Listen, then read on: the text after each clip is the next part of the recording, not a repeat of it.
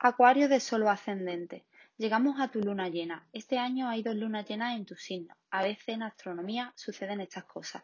Yo creo que es porque cada año, digamos que hay como una energía que está más disponible que otra y nosotros necesitamos de la luz de la luna para iluminarnos y asumir esa energía. En este cambio de era la era de Acuario, la energía pues que tenemos que incorporar es obviamente la de Acuario. Pero bueno, más en cómo afecta esto en lo personal, como toda luna llena, cierra un ciclo que empezó hace seis meses. Por ahí, por febrero, se plantó una semilla y en tu caso fue un compromiso contigo misma, contigo misma, en cómo emprendes acción en tu vida. Y ahora ese compromiso que has trabajado te lleva a poder aportarlo en tus relaciones. Pero ya no es con la baja vibración de querer llamar la atención y ponerte por encima, no. Ahora es porque el trabajo que has realizado brilla por sí solo y no puedes pasar desapercibido o desapercibida.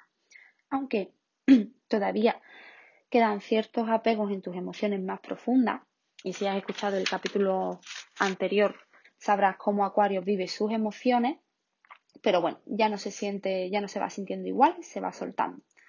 Por otro lado, quizás eh, estés en una posición de espera, esperando el momento perfecto para tener una conversación con alguien cercano que sabes que puede abrir una vieja herida. E incluso te sientas que no tienes la suficiente capacidad para afrontarlo pero es mejor y la energía está dispuesta para que te atrevas y puedas tener esa conversación. También se ve cambios o inicios de cambio en cómo utilizas tu energía sexual, desde un lugar más sano, pero aún así el ambiente está muy encendido.